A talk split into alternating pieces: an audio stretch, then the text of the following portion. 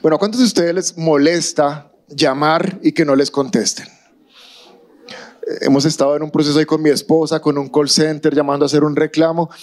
A veces llama uno, no, comunícame con tal persona y lo dejan ahí 40 minutos rut. Y a los 40 minutos se cae la llamada. Y nunca contestan. Llevamos como dos meses llamando y no nos han contestado. O que usted escriba por WhatsApp, aparezcan las dos linecitas azules y no le den respuesta. Y uno queda como, "Ih, me, ¿cómo, es- cómo dicen ahora? Me vistió. O sea, que me vio y no me respondió. No me vistió de ropa. Me dejó en visto. Es molesto y a veces con Dios parece que pasará eso. Parece que como que uno llamara al cielo y... O no, Dios, te pido esto. Doble chulito azul. Nada pasa. Pero seguramente que todos aquí hemos tenido alguna vez alguna oración que no hemos recibido respuesta. ¿Cuántos han tenido una oración que no recibieron respuesta? ¿Cuántos hoy todavía están esperando una respuesta de Dios y no han recibido? Si hay alguien aquí que no, ya vas para el cielo pronto. Porque el cielo es el único lugar donde todas las oraciones van a ser completamente respondidas. Donde no vamos a sentir necesidad de, que Dios nos conteste. Ahora, quiero revisar con ustedes esta mañana bíblicamente razones por las cuales no recibimos aquello por lo que estamos pidiendo. Si quieres puedes poner el título, por favor. ¿Por qué no recibo lo que espero? Voy a estudiar en la palabra razones bíblicas por las cuales muchas veces estamos esperando algo de Dios y no llega. Ahora, quiero anticiparles, la primera y más frecuente es que no sabemos. Que uno le pregunta a Dios, Señor, ¿y por qué no vino esto? La respuesta es, no se sabe. Muchas de esas nunca vamos a saber. ¿Por qué? Porque en Hebreos capítulo 11, si ustedes conocen la palabra, saben que en Hebreos 11 están las historias de los héroes de la fe. Esto es como el hall de la fama o el salón de la justicia de la Biblia, Hebreos 11. Ahí están todos los grandes hombres y mujeres de la fe. Y en el versículo 13 de Hebreos 11 dice que todas estas personas, eh, Abraham, Moisés, Sara, todos ellos murieron aún creyendo lo que Dios les había prometido. Y aunque no recibieron lo prometido, lo vieron desde lejos y lo aceptaron con gusto. Entonces ellos, muchas de las cosas que esperaban de Dios, no las recibieron. Verso 39 dice la palabra, y debido a su fe, todos estos hombres de la fe gozaron de buena reputación, aunque ninguno, ¿cuántos? ¿Cuántos? Ninguno recibió todo lo que Dios le había prometido. Entonces yo creo con certeza que si estos hombres, que eran los héroes de la fe, no recibieron todo lo que esperaban, ustedes y yo, tampoco. Nos vamos a ir al cielo con respuestas inconclusas. Nos vamos a ir al cielo con cosas que pedimos y no van a llegar. Algunas no van a llegar nunca. Pero en eso consiste la fe, en seguir creyendo en Dios a pesar de que cosas que pedimos no lleguen. Porque si todo lo que pidiéramos lleg- llegara, no sería Dios sino Aladín, el genio de la lámpara más bien. Pero Dios sabe porque hay cosas que no necesitamos recibir. Deuteronomio 29, 29 dice, el Señor nuestro Dios tiene secretos que nadie conoce.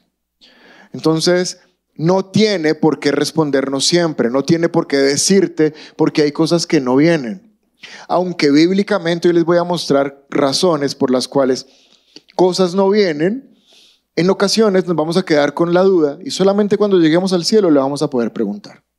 Entonces lo bueno es que tienes toda la, eternidad, en algún momento te lo vas a encontrar y le vas a poder decir, Dios, ¿por qué esto que te pedí en vida, en el mundo, con mucha fe, no vino? Y allá el Señor te va a contestar.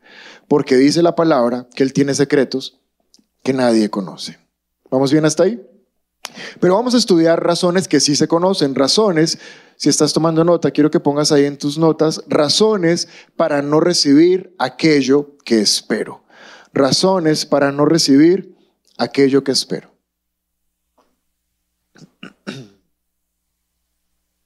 La primera razón quizás es la más obvia y es la falta de oración. Muchas veces no recibo simplemente porque no le pido. Mateo capítulo 7, verso 8 dice, pues todo el que pide recibe, todo el que busca encuentra y todo el que llama se le abre. Di conmigo, todo el que pide recibe. Ahora, verso 11, miren lo que dice en el verso 11. Así que si ustedes, gente pecadora, dile a tu vecino, gente pecador, No mentiras, no le digas eso. Así que si ustedes, gente pecadora, saben dar buenos regalos a sus hijos, ¿por qué dice gente pecadora? Lo que está queriendo decir Dios, o Jesús más bien, es que el Padre no peca. Comparándose Dios Padre con nosotros los padres terrenales, nosotros pecamos, Él no. Quiere decir que Él es perfecto, nosotros imperfectos. No dice, no nos está tratando mal al decirnos pecadores, nos está diciendo que nosotros pecamos y que Él no. ¿Por qué, nos, ¿Por qué se está comparando con nosotros? Sigamos leyendo. Ustedes, gente que peca o gente pecadora, saben dar buenos regalos a sus hijos. Cuanto más el Padre, que no peca, dará buenos regalos a quienes se lo pidan. ¿Qué le va a dar Dios a los que le piden? ¿Cómo son esos regalos? Entonces noten algo, en el verso 8 dice que todo el que pide, y en el verso 11 dice que Dios le va a dar buenos regalos al que se los pida. Aquí hay dos cosas que quiero enseñarles. La primera es que Dios solo sabe dar buenos regalos. Di conmigo, Dios solo da buenos regalos. Di una vez más, Dios solo da buenos regalos. Entonces, a veces le pedimos cosas que creemos que son buenas y Dios sabe que no son buenas. Esa es otra razón por la cual no recibimos todo lo que pedimos, porque lo que pedimos, cuando Dios pone el filtro y le pasa el escáner a eso, dice, uy, no, eso que estás pidiendo no te sirve. Eso que estás pidiendo no te beneficia. No te lo puedo dar porque yo solo sé dar cosas buenas. Y lo que estás pidiendo, a pesar de que tú lo ves y crees que es bueno, yo desde el cielo, que tengo mejor vista, me doy cuenta que no es bueno. Quiero decirte algo, si Dios contestara todo lo que le pedimos, probablemente no estaríamos acá. Muchas cosas que le pedimos son malas y no sabemos. Muchas cosas que le pedimos nos van a terminar apartando de Dios y no sabemos. Muchas cosas que le pedimos pueden traer una enfermedad y no lo sabemos. Muchas cosas que pedimos pueden traer ruina económica y no sabemos y creemos que son buenas. No van a venir porque Dios sí sabe lo que tú necesitas y Él solo sabe dar cosas buenas. Ahora, volviendo al contexto de la primera razón, pero aquí dice que todo el que pide recibe y que todo el que y que Dios le da buenos regalos a los que se lo piden. No sé si les pasa, a mí me ha pasado que yo creo que Dios sabe todo. ¿Alguien también cree que Dios sabe todo? ¿Y alguien aquí cree que Dios todo puede? Entonces estamos de acuerdo. Dios sabe todo y Dios puede todo. Y a veces yo pienso que como Dios sabe todo, pues no necesito orar. Hay cosas por las cuales yo no he orado porque yo sé que Dios sabe. Y ese es un argumento torpe que yo tengo. Entonces digo, ah, no oré por eso, pero gracias a Dios, Dios sabe. Pues es un error, y si no fuera un error, Jesús no habría pasado tanto tiempo enseñándole a los discípulos a orar. Si recuerdan, Jesús es Dios, y en el momento antes de la cruz, ¿qué hizo Jesús? Orar. ¿Y para qué oraba si era Dios? Porque en ese momento su alma empezó a ganar poder y empezó a decirle, Jesús, no te dejes matar. Tú eres Dios, tu padre es Dios, negocia con el padre. ¿Qué tal manda a Gabriel, por ejemplo? Padre, envía a Gabriel a la cruz. Yo ya me arrepentí de la cruz, porque él dijo, pasa de mí esta copa. Ya, como que se me quitaron las ganas de, de lo de la cruz. Como que está más fuerte de lo que desde el cielo se veía la cruz. ¿Y si mandamos a alguien más? ¿Por qué tuvo que orar? Porque su alma le estaba ganando la batalla. Entonces, si Jesús tuvo que orar, yo creo que yo también tengo que orar. Santiago capítulo 4, verso 2 dice, lee conmigo a la voz de 3, 1, 2, 3, sin embargo, para, vamos a leerlo todos juntos, 1, 2, 3, sin embargo, no tienen lo que desean porque no se lo piden a Dios. Primera razón por la cual no tengo lo que deseo, porque no se lo pido a Dios.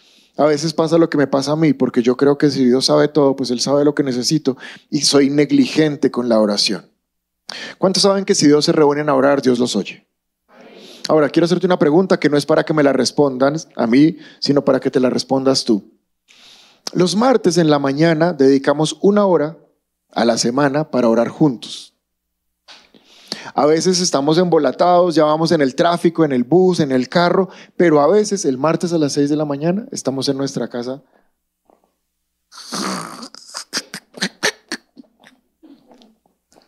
Si sabemos que cuando dos se reúnen a orar, Dios escucha, ¿dónde deberíamos estar el martes a las 6 de la mañana? Entonces, si pudiendo estar no estamos, esto explica una de las razones por las cuales no recibimos. Porque cuando podemos orar, no oramos. Porque cuando nos podemos reunir a orar, no lo hacemos. Ahora quiero mostrarles un ejemplo de esto. No con deseos nuestros, sino con un deseo de Dios. ¿Alguien aquí cree que Dios quiere que todo el mundo lo conozca? ¿Alguien aquí cree que Dios quiere que todo el mundo vaya al cielo y no al infierno? Entonces lo que uno cree es, y es verdad, pues que Dios mande gente y que Dios mande predicadores y que Dios mande iglesias. Pero Jesús les dijo a los discípulos en Mateo 9:38, oren al Señor que está a cargo de la cosecha, o sea, al Padre, y pídanle que envíe más obreros a sus campos. ¿Acaso Dios no es todopoderoso? Dios no es sobrenatural, Dios no puede hacer lo que Él quiera, entonces Dios, ¿por qué no manda obreros Él mismo? La respuesta es que aunque el deseo de Dios sea enviar obreros, pastores, misioneros, iglesias, gente a predicar, Dios no puede hacerlo hasta que alguien ore. Quiere decir que mi oración suelta las manos de Dios. Dios está limitado por dos cosas. Dios no puede hacer lo que Él quiere, a pesar de que Él es todopoderoso, Dios no puede hacer lo que Él quiere por dos cosas. La primera, por la falta de fe. Y la segunda, por la falta de oración. Si tú no oras, no vas a recibir lo que estás esperando. Entonces quiero que aprendamos esta frase esta mañana. Dios no puede actuar hasta que alguien ore. Dios no puede moverse hasta que alguien ore. Por más de que Él esté viendo tu necesidad, Él no puede intervenir hasta que alguien ore. ¿Estamos claros hasta ahí? ¿Por qué? Alguien se puede preguntar, pero si Dios es Dios, ¿por qué no hace algo? Porque el que se inventó el principio de la oración es Dios. Él dijo, la manera como ocurren las cosas es que la gente ore. Entonces él mismo tiene que respetar los principios que él estableció. No puedo actuar hasta que la gente ore, porque ese fue el principio que se estableció. Cuando oren, reciben. Lo que Él garantiza es que todo el que pide, todo el que pide, pero hay que pedir, porque todo el que no pide, pues no recibe. Primera causa por la que no recibo lo que estoy esperando, falta de oración. Vamos a la segunda. Filipenses 4:6. Dice la palabra, no se preocupen por nada, en cambio, oren por todo. Cada vez que te preocupes por algo, enseñémosle a nuestro cerebro lo que dice acá, no se preocupen por nada, en cambio. Enseñémosle a nuestro cerebro a hacer un cambio. Si tengo preocupación, el cambio es poner qué, según la palabra. En cambio, oren por todo. Cada vez que te preocupe algo, haz un cambio y ora por eso que te está preocupando. Entonces dice, no se preocupen por nada, en cambio, oren por todo y díganle a Dios lo que necesitan. Definición de la oración, decirle a Dios lo que tú necesitas. Definición súper fácil de orar. Decirle a Dios lo que necesitan. ¿Y qué dice después de decirle a Dios lo que necesitan? Y denle gracias por lo que Él ha hecho. Así experimentarán la paz de Dios que supera todo lo que podemos entender. La segunda causa por la cual no recibimos lo que estamos esperando de Dios se llama falta de agradecimiento. Porque aquí dice, dile a Dios lo que necesitas y luego dale gracias. Para entender la falta de agradecimiento o el agradecimiento es mucho más fácil si eres papá. Cuando tienes un hijo que es agradecido es mucho más fácil darle cosas. Porque tú sabes que tu hijo va a agradecer. Agradecer no solamente es dar gracias, agradecer es lo que hace con aquello que tú le diste. Dentro del agradecimiento está valorar lo que le estás dando y darle un buen uso. Una persona malagradecida, un hijo malagradecido es aquel que tú le das este instrumento y a la semana lo ves botado en el piso y ni lo ha usado. Entonces tú dices, ¿para qué se lo voy a dar si no es agradecido? Ahora, si eres un padre de un hijo agradecido, lo puedes bendecir. Si eres un padre de un hijo desagradecido, porque hijos desagradecidos también hay, debes tener mucho cuidado de no seguirle dando todas las cosas que él pide. Porque si no las agradece y tú se las sigues dando, estás dañando su corazón. Y estás creando de él una persona que cree que la vida le debe. Entonces es mejor que entienda que la vida no le debe y que todo lo que recibe es por gracia, es porque Dios le ama. ¿Vamos bien? Tres razones por las cuales necesitamos ser agradecidos. La primera es porque el agradecimiento nos mantiene humildes.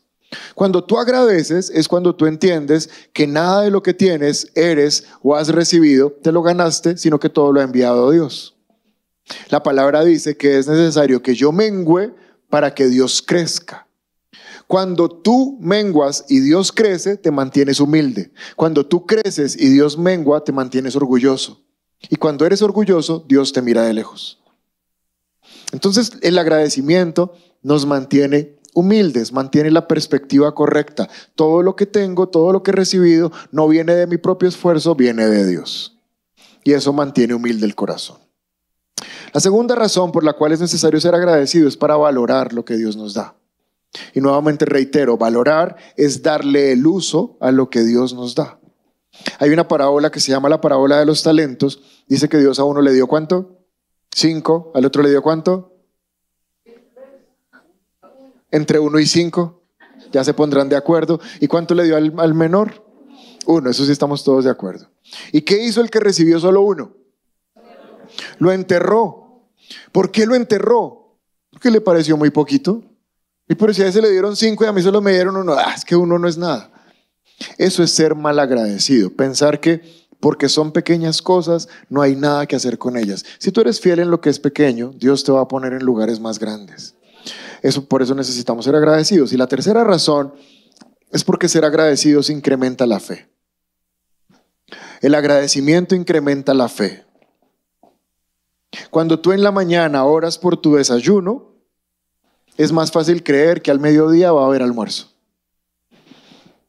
Cuando tú eres agradecido con algo que ya tienes, sabes que lo que no tienes también va a llegar. Entonces el agradecimiento incrementa la fe. Marcos 6:41 dice la palabra, luego Jesús tomó los cinco panes y los dos pescados, miró al cielo y ¿qué hizo? Jesús sabía, hay cinco mil personas, cinco mil hombres, como quince mil en total. Quiero darles de comer. Lo único que tengo son cinco panes y dos pescados. Tengo dos opciones. Con cinco panes y dos pescados. ¿Me, armo dos sándwiches, doble pescado y me sobra un pescado? ¿Como yo y me voy? ¿O los multiplico para que 15 mil personas coman? Decidió lo segundo, que se multiplicaran. Cuando decidió que se multiplicaran, ¿qué hizo? Oró pan, multiplícate ahora en el nombre, o sea, en mi nombre, multiplícate ahora. Pescados, multiplíquense. No, él no oró por eso. Simplemente dice la palabra que dio gracias. El agradecimiento trae la bendición de Dios. Aprendamos esta segunda frase. Antes de las respuestas, antes de las bendiciones, antes de los milagros, se requiere agradecimiento. No después. El mundo en la calle da gracias solo si recibe. Si no recibe, no da gracias. Los creyentes no dan gracias cuando reciben. Los creyentes dan gracias antes de recibir. ¿Por qué? Porque saben que lo que viene es lo que ellos están pidiendo. Entonces somos agradecidos. Recuerden un momento que lo contrario al agradecimiento es la queja. Y la queja es el peor asesino de la fe. El pueblo de Israel, cuando salió de Egipto, no hacía sino quejarse en el desierto. Incluso le llegaron a decir a Moisés, nos trajiste al desierto, ¿a qué? A morir. ¿Y saben qué pasó con ellos? Se murieron en el desierto. ¿Por qué? Porque conforme a su fe fue hecho. Entonces, ¿qué tuvo que hacer Dios? Tuvo que dejar que muriera toda la generación que se quejaba para que la siguiente generación pudiera conquistar la tierra. Cada vez que tengas ganas de quejarte por algo, piensa si quieres caer muerto en el desierto. Amén. Es mejor el agradecimiento que la queja. Tercer enemigo, tercer estorbo para recibir lo que estoy esperando de Dios. Santiago capítulo 1, verso 6. Santiago 1.6. Pero que pidan con fe, sin dudar, porque quien duda es como las olas del mar, agitadas, llevados de un lado al otro por el viento. Lee el verso 7 conmigo. 1, 2, 3. ¿Quién es? 1, 2, 3. Quien es así, no piense que va a recibir cosa alguna del Señor. Pues quienes titubean son inconstantes en todo lo que hacen. Tercera razón por la cual no viene lo que estoy esperando se llama duda. Duda. Ahora, yo pensaba que la duda era normal. Yo pensaba que la, hasta antes de esta prédica, había leído este versículo muchas veces y siempre he pensado, pero Dios, es que somos de carne y hueso, ¿cómo no vamos a dudar? Es de humanos dudar. Estamos en un mundo que a través de nuestros sentidos nos da información y produce duda. Y el Espíritu Santo me enseñó esta mañana, o para esta mañana más bien, que es normal que la gente que no tiene a Dios dude, pero es anormal que los cristianos duden. Y te voy a mostrar por qué. Lo primero que Santiago dice es que el que duda es como una ola. ¿Cómo es una ola? Pero muy rápido. O sea, una ola está aquí y al segundo ya está acá. Ni siquiera es como que se demoró tiempo en ir de un lado a otro, sino que es muy rápido su, su cambio. Es raro que un cristiano cambie tan rápido. Sí, yo sé que el Señor está conmigo. ¿O no? Pero es que yo estoy orando y Dios me va a responder. ¿Y si no me responde? Entonces una ola es alguien que está de un lado para otro. Lo curioso es que Santiago dice que qué es lo que mueve esa ola.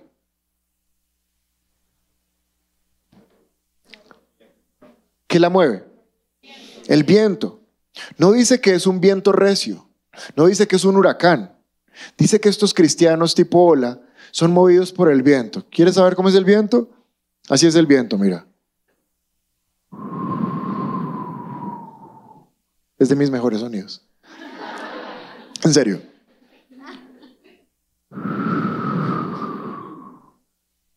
Este viento, lo máximo que puede hacer es despeinar a alguien. ¿O no? Ni eso. Gracias. Va a ser un viento más violento para que tú pienses. Ah, sí, porque el otro no le gustó. Este viento no hace nada. ¿Y sabes qué dice Santiago? Hay gente que con ese vientecito ya se desanima. Ay, estoy feliz en esta iglesia, tan lindo. Me voy. No, ya me decepcioné, me desanimé. Terrible. Cristianos tipo hola. ¿Sabes qué dice Santiago? No piensen, no piensen que van a recibir nada.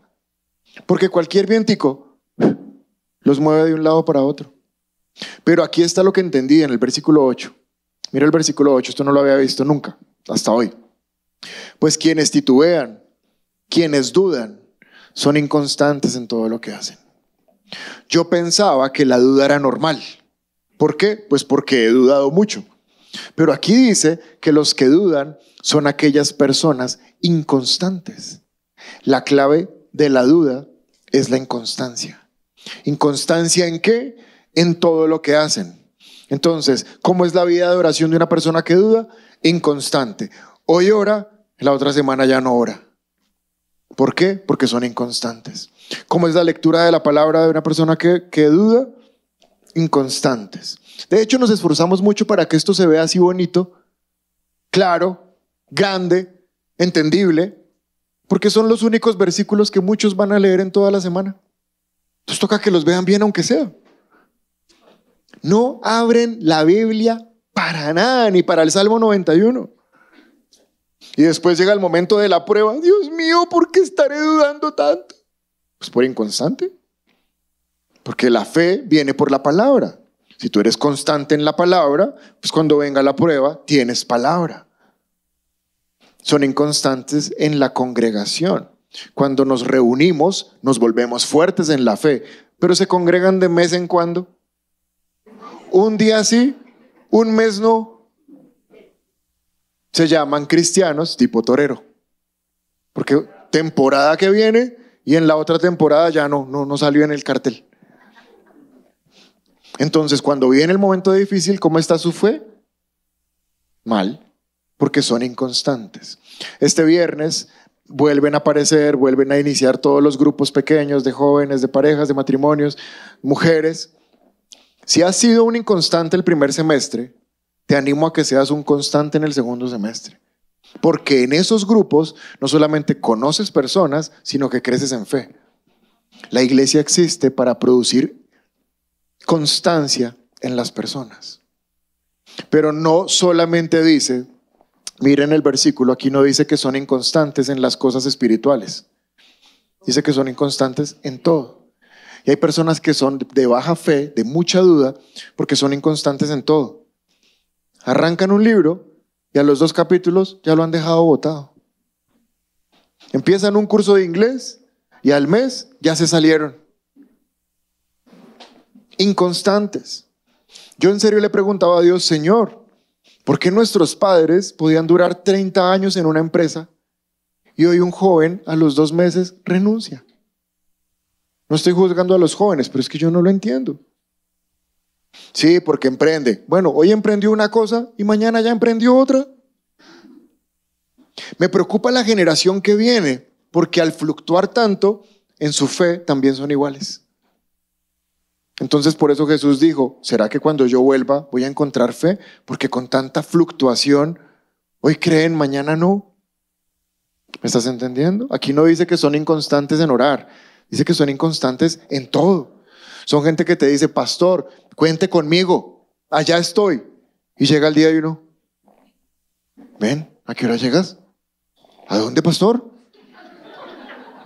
Ven, es que tú dijiste que, que venías. Ah. El otro mes, pastor, el otro.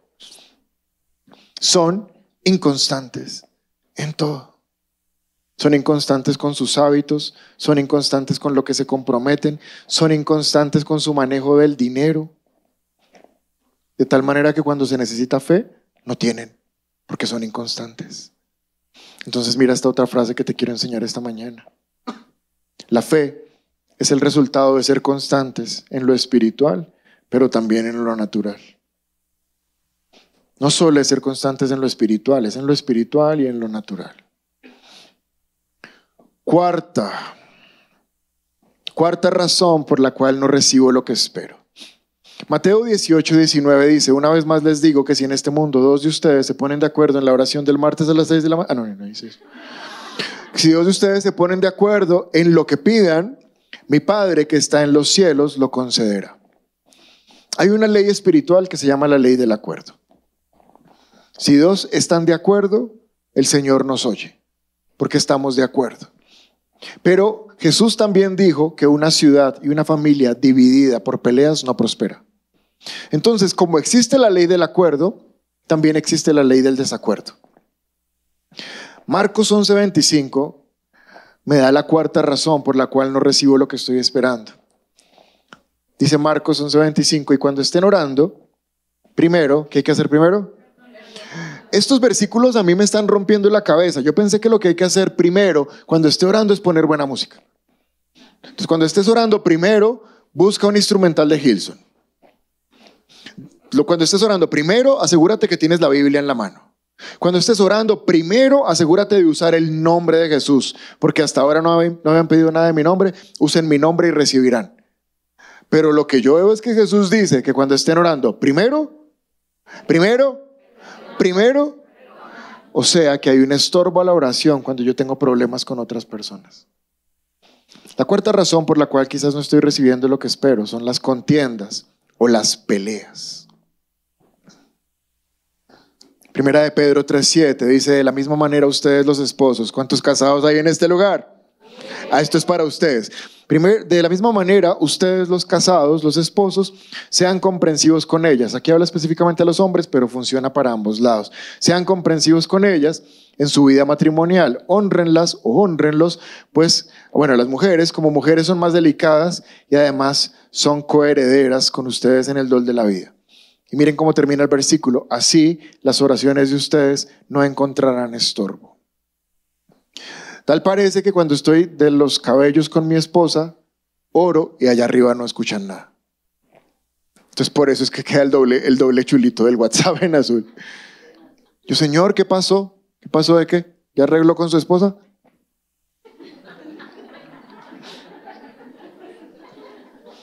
Ahora, ¿por qué, ¿por qué orar mientras estoy peleando con alguien no es escuchado?